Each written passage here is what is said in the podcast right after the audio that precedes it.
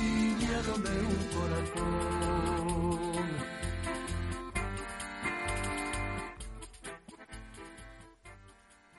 Son las 11 y 36 minutos de la mañana y estás escuchando a Xavier Díaz. Esto eran Nos Alondas Cereixas de su último trabajo, As Catedrais Silenciadas. Xavier, muy buenos días. Hola, buenos días. Un gusto saludarte, ¿cómo estás? Un placer, pues muy bien, recién llegado a esta maravillosa ciudad, a Madrid, para, para contaros a todos un poco de qué va esto de, de las catedrais silenciadas. Pues eh, bienvenido. Muchas gracias. Xavier Díaz es un músico gallego, concretamente de A Coruña. Yo si fallo en algún dato, me dices, y por supuesto, si fallo en algún título, eh, me vas a perdonar porque no tengo ni papa de gallego, pero lo intento, ¿eh? Hasta ahora lo, lo has dicho perfectamente. Venga, fenomenal. Me parece además eh, una lengua preciosa. Muchas gracias. Lo es. lo es, lo es, por supuesto que sí. Eh, leo de ti que tratas de renovar la música tradicional gallega y a la que has rebautizado con la etiqueta trad. Háblanos un poco de esta etiqueta. Bueno, la cosa nace un poco a, hace aproximadamente seis años. Eh, nosotros en Galicia, en, en, un primer lugar en Galicia, nos apropiamos de espacios eh, que no nos eran a priori muy propios y que eran pues salas de indie, eh, espacios para conciertos de música pues eso, de rock and roll, de indie de otro tipo de músicas. Y allí nos fuimos con nuestra, con nuestra música tradicional, con ese trap, como dices, a de alguna manera intentar mover las fronteras, eh, sobre todo de los lugares y de los prejuicios. Y nos llevamos una muy grata sorpresa llenando algunas de las salas más, bueno, pues más, más típicas de rock and roll y de indie de Galicia, Así que digamos que rebautizamos el término y, y, y los, los, amantes del trap son nuestra tribu. A ver si alguien va, va a ir buscando un, un concierto de, de, trap, ¿no? Que ahora también se está escuchando mucho y, y oye, y, y, se mete en uno de trap y, a lo mejor aprende algo. Pues me parece una idea genial. Mira, ¿verdad? A, a, mí sí, a mí lo de trasladar la, los límites eh, genéricos de las de las de las músicas siempre me ha parecido muy, muy interesante. De hecho, y al hilo de lo que te contaba antes, eh, siempre en cada uno de estos conciertos eh, preguntábamos por los nuevos fieles o los nuevos feligreses o los nuevos conversos al trap y cada año se iban sumando más que venían además de pues desde el heavy metal muchos y que nos, han, nos había, al final nos han confesado que eh, bueno pues eso que, que la música si, si es buena y está hecha con cariño eh, va más allá de las etiquetas. Oye, eh, Xavier, ¿cómo entras en, en, la música tradicional gallega? Eh, en tu caso, ¿entras desde niño eh, porque a lo mejor te llega por como una suerte de herencia familiar o, o tu interés nace ya de adulto? Pues hay un poco de las, un poco de las, yo diría casi de las tres cosas. De la primera porque, bueno, empecé a tocar, sí empecé a tener relación con la música eh, tradicional cuando tenía 11 añitos, eh, la segunda porque fue mi abuelo, que también tocaba eh, algo, la pandeireta y, y, tal. Fue mi abuelo el que de, de, alguna manera indujo a mis padres a, a apuntarme a unas clases de gaita. Él me compró mi primera gaita.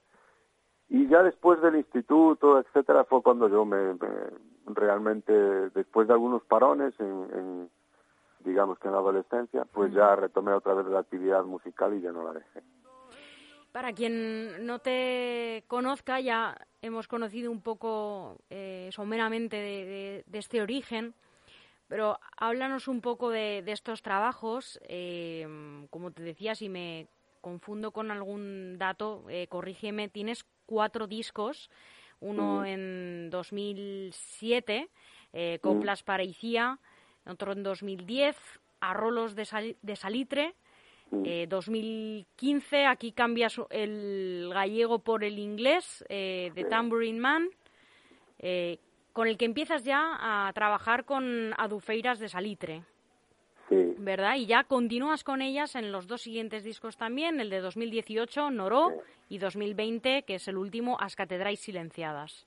Sí, es, es correcto. He, hecho más discos con otras con otras formaciones a las que he pertenecido, como Nova Galega de Danza o de pero pero sí, eh, básicamente ese es el resumen y los y sobre todo, eh, digamos que yo pondría el acento en, en, los últimos tres, tres discos, en esa trilogía con las con las aduferias de Salitre, que aparte de ser la, digamos que la mirada más reciente, pues pues sí, de alguna manera condensa toda mi vivencia musical y ahí, aparte de músico, también me convertí un poco en productor de, bueno, pues de ese formato y de, esos discos, ¿no?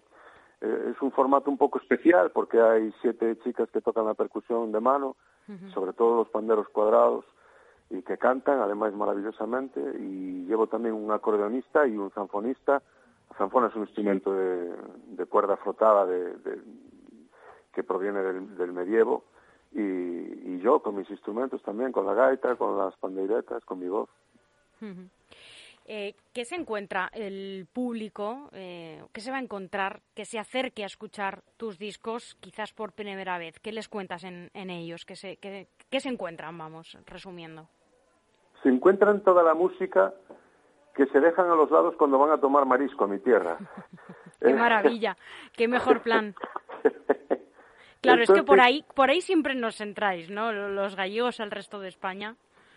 Sí, pero lo que quiero decir es que es como es como si el resto de España fuera em, eh, casi enloquecidamente a visitar los pueblos de la costa para para tomarse un buen arroz o un buen marisco y se dejan por el camino muchísimas cosas maravillosas.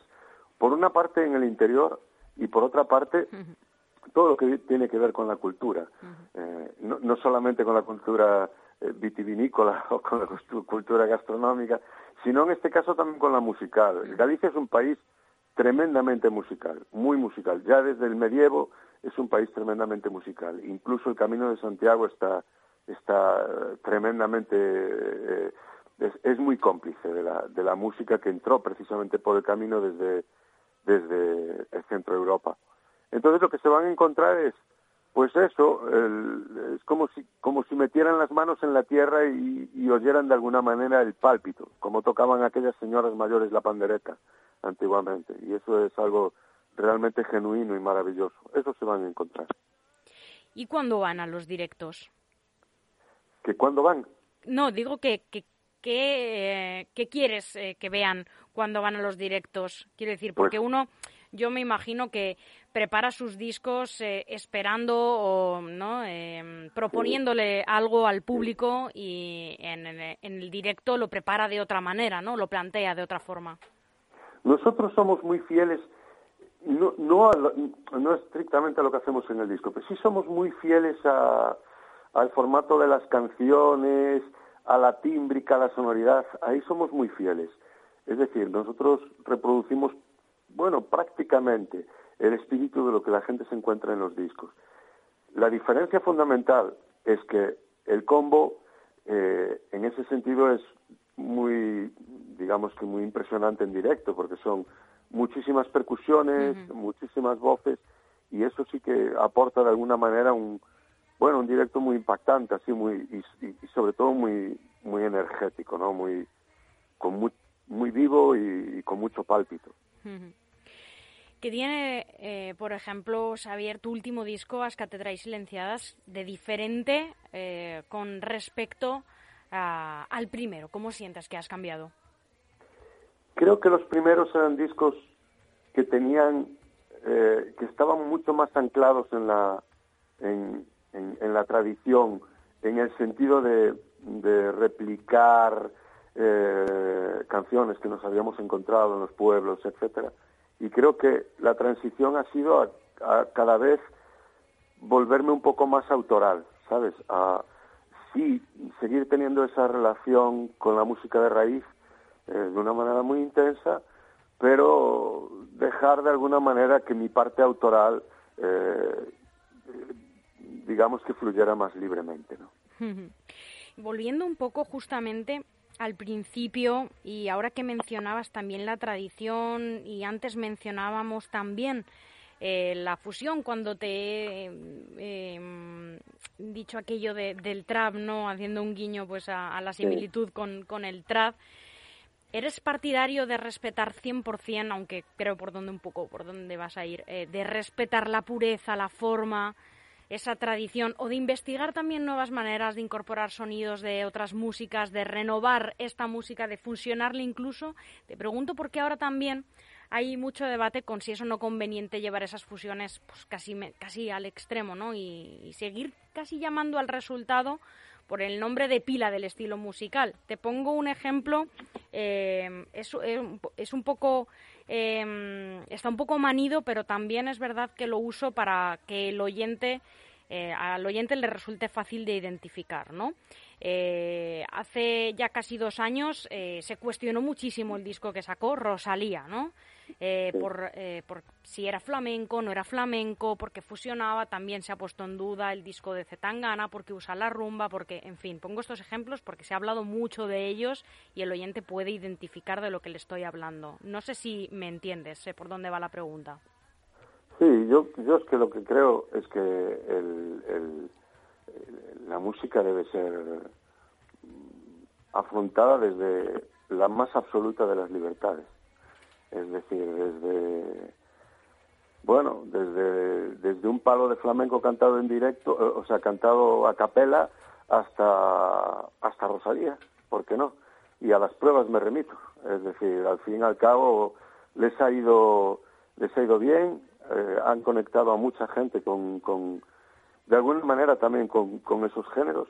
A mí, yo, yo soy eh, partidario de la libertad más absoluta cuando se hace música.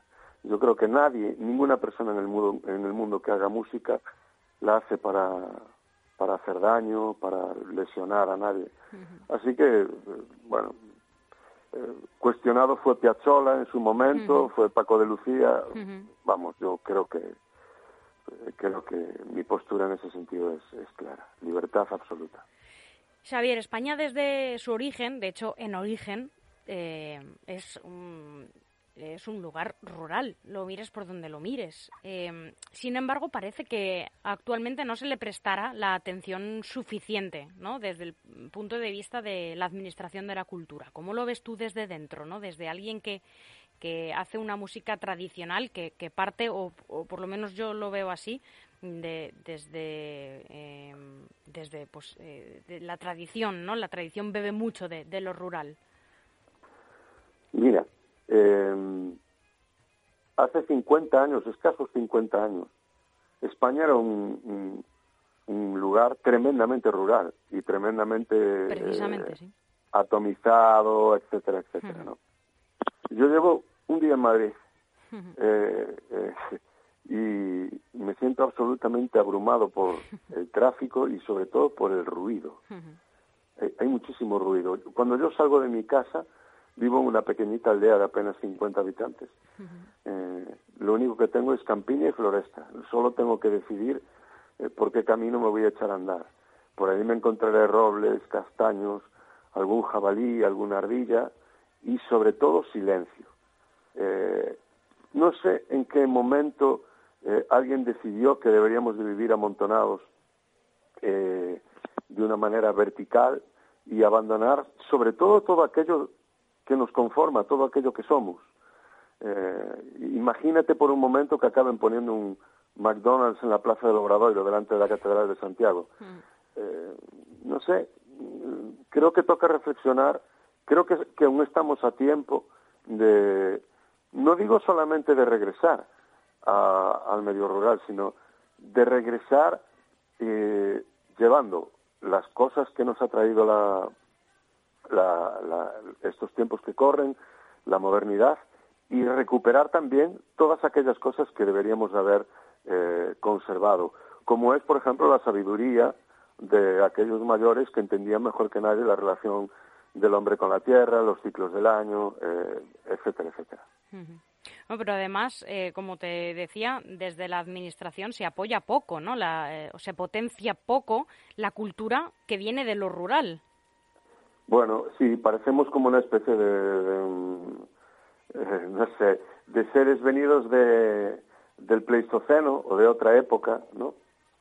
Y que y que sí, que bueno, que, que, creo que las administraciones las administraciones hablan mucho y ponen unos neones muy luminosos en los que pone todo eso de, de, recuperar el rural, de la España vaciada, etcétera, etcétera, pero al final se pone, sí presta muy poca atención, sobre todo en las capitales y en las ciudades, a todo lo que sucede en el mundo rural. Estoy totalmente de acuerdo contigo. ¿Qué espacio crees que ocupa la, música tradicional dentro del panorama general de la música, por lo menos aquí en España? Pues mira, yo estaba haciendo antes una reflexión cuando me, me hablabas del trap y del trap, y es algo que sobre lo que sí que he reflexionado alguna vez. Yo creo que dentro de 10 años el trap seguirá existiendo y probablemente el trap no. Habrá mutado y se habrá convertido en cualquier otra cosa. Pero el trap, la música tradicional, continuará existiendo, sin lugar a dudas, con muchas vertientes, con muchas versiones, pero será así, creo. ¿Crees que está en otros países más valorada? Te pregunto porque en, el norte de Europa, y digo esto porque algunas bandas que han pasado por aquí, también compañeros eh, eh, tuyos, músicos gallegos, me han hablado de, algunos festivales que se organizan, no recuerdo, no te puedo decir bien los nombres, mm, no de los músicos, sino de los festivales, donde se concentran eh, pues grupos de folk y músicos tradicionales de todas partes de Europa y, y aquí quizás no tanto. Nosotros hemos hecho giras, hemos hecho giras en en Noruega, en Suecia, Alemania, Francia, eh, Escocia. Eh, bueno, sí, hay muchísimo más atención. Muchísima más atención en, en todos los sentidos, también en las capitales, ¿no? Eh, muchísimo más interés por conocer las músicas que, que vienen de otras latitudes y sobre todo las músicas de raíz, porque de alguna manera es, es como acercarse de, de la forma más genuina precisamente a, a esos lugares. Eh, y pasa también con, con, con, la gastronomía. Y cuando, cuando la gente viene de viaje, normalmente escapa de las cadenas que te puedes encontrar mundialmente en cualquier lugar y lo que busques es pequeños restaurantes de autor que respeta la cocina tradicional o que la, que la evoluciona, etcétera, etcétera. ¿no? Con la música pasa igual y sí es verdad que fuera hay mucha mucha más querencia y, se presta mucha más atención, sí. Em, Xavier, eh, voy a eh, recuperar una pregunta que tenía un poco olvidada de, eh, acerca de, este disco porque por ahí me, la he dejado antes de pasar a, la siguiente, pero em, ¿qué, querías decir con las catedrais silenciadas? Pues esa, esa era la metáfora. Las catedrais silenciadas son todas las piedras abandonadas de todos los pequeñitos pueblos que hay por, toda España y, y toda la memoria que de alguna manera está desapareciendo con sus habitantes. Esas son las catedrales silenciadas. Hay catedrales como la de Santiago de Compostela, o la de Burgos, o la de León, eh, otras muchas, ¿no? Que sí son reconocidas, cuidadas, restauradas, etcétera, etcétera. Pero ¿y aquellos pequeños pueblos que atesoran y atesoraban realmente la esencia de lo que somos? ¿Y la memoria de sus pobladores? Pues eso quieren ser las catedrales silenciadas pretendes darles un poco de, voz, visibilizar a través de este disco. Sí, reivindicarlas de alguna manera y también elevar un grito de, socorro y de, que hay que prestarles atención realmente. Y ahora sí, Xavier, también te iba a preguntar si el confinamiento te supuso, porque se lo pregunto a todos los artistas que pasan por aquí, si te supuso un bloqueo o una explosión de creatividad, pero es que en tu caso hasta grabaste un curso de pandereta por YouTube. Cuéntanos qué tal fue la respuesta de, los alumnos y, oye, ¿qué, otras cosas te dio por hacer durante el tramo más duro de la pandemia. Bueno, el tramo más duro fue precisamente ese, ese proyecto el, que, el que me ocupó. Eh, es decir, era un viejo proyecto que tenía pendiente, que me apetecía realmente afrontar y, bueno pues pues pues eso fue lo que lo que hice. Después estudié eh, todo lo que pude eh, me entregué a, bueno a otros instrumentos como la guitarra también y, y, estudié con mis propios instrumentos con mis panderetas con mis gaitas y, y bueno y fui guardando también retazos de músicas que quizás puedan valer para proyectos futuros claro ¿Cómo crees que ha salido el mundo de la cultura de, todo esto de la pandemia? ¿Ha salido eh, quizás en algunos aspectos reforzado, eh, desde luego quizás cambiado y cómo, o, ha salido en tu opinión, mejor? Bueno, yo diría que ahora en este momento un poco tocado. Es decir, eh, creo honestamente que, que, toda la cuestión eh, de los aforos, etcétera, etcétera, eh, en los que yo creo que no se nos ha tratado con equidad, han tocado de una manera importante la, la bueno, la salud del, del sector en general. Entonces esperemos, bueno, recuperarla lo antes posible porque porque nosotros somos muy conscientes de que cada vez que hay una crisis de este tipo y que, y que toca a la cultura en el nivel de flotación, a veces hay muchas cosas que se pierden, que se quedan en el camino, bandas que no son capaces de sobrevivir, proyectos que, que bueno, que naufragan, ¿sabes? Eh, Xavier, te iba a preguntar ahora eh, dónde se te puede seguir para no perdernos nada de. para poder seguir tus pasos en general, no perdernos nada de, tu trabajo a través de las redes sociales. Pero también eh, leí de ti, preparando esta entrevista, que reivindicas los distintos elementos identitarios de Galicia, no solo desde los escenarios, sino también desde las redes sociales. Y entonces, para todos los oyentes que están ahora mismo conectados al EGN Radio, Em, quería saber cuáles son para ti estos elementos identitarios fundamentales que tenemos que, conocer, que son eh, esenciales. El más esencial, en el caso de mi tierra, de mi pueblo, eh, es uno que es a lengua. Nosotros tenemos un idioma propio. En mi caso es mi lengua materna. Así que imaginarás que es tremendamente eh, que es una situación muy marcante, ¿no? Que, que es algo que bueno, pues que ya desde que eres pequeñito te marca mucho.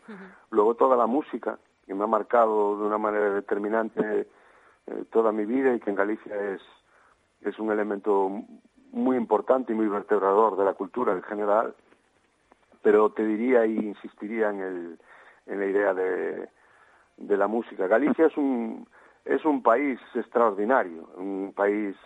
Mm, de literatura, de Álvaro Cunqueiro, de Rosalía de Castro, de, mucha gente que ha tratado y ha tratado muy bien nuestra lengua. También es un país emigrante y al mismo tiempo un país un país amigo que, que, que, abraza al, viajero, que, eh, que abraza al vecino. Y, y, bueno, y, te diría eso, con una cultura muy extraordinaria desde prácticamente el, el, el, medievo. Eh, ese es bueno, el lugar en el que yo vivo. Mm. También es el país de, de los mil ríos, de, del, del verde, del, paisano amable que siempre tiene una buena palabra, el país del millón de vacas que desaparecieron.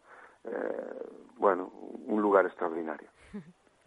Ahora sí, recuérdanos eh, cuáles son tus redes sociales para que te podamos seguir, para que te pueda seguir el oyente y cuáles son tus próximos proyectos que eh, si tienes conciertos a la vista, cuéntanoslo. Mira, yo estoy en las redes sociales, en Facebook, tengo una página de Facebook, eh, Xavier Díaz eh, se llama, y, después estoy en Twitter también y en Instagram. Si buscan Xavier Díaz me van a encontrar por ahí. Xavier con X y con B, para los... Con X y con B, sí. Xavier con X y con B. Madrileños despistados. Eso, y, y, los próximos conciertos son en Barcelona el, este próximo sábado, en el Tradicionarios, y el, el domingo estaremos aquí en la Sala Galileo Galilei, eh, armando una buena fiesta, eh, con todas las chicas, con las adufeiras, con Roberto, con Iván. Y luego a partir de ahí, pues eh, retomamos ya conciertos en Galicia otra vez, tocamos en la montaña, en la Fonsagrada, tocamos en, bueno, en unos cuantos sitios, eh, luego hacemos gira de teatros en invierno, también en Galicia, eh, por Coruña, Santiago, etcétera. Y ya el año que viene estamos preparando ya eh, pues la gira del 22, haremos ya por fin las primeras salidas internacionales, probablemente Argentina, Uruguay, Chile, eh, Europa, poco a poco nos vamos ya desperezando, sí. Pues eh, un montón de lugares eh, por donde poder seguirte, además de las redes sociales. Xavier Díaz, ha sido un placer hablar contigo esta mañana y te deseamos todo el éxito del mundo. Ha sido un, placer conversar contigo con tanta pausa y con tanta calma y con tanto tiempo, algo que ya, ya casi nos estila. el placer ha sido mío. Hasta muy pronto. Un, placer. A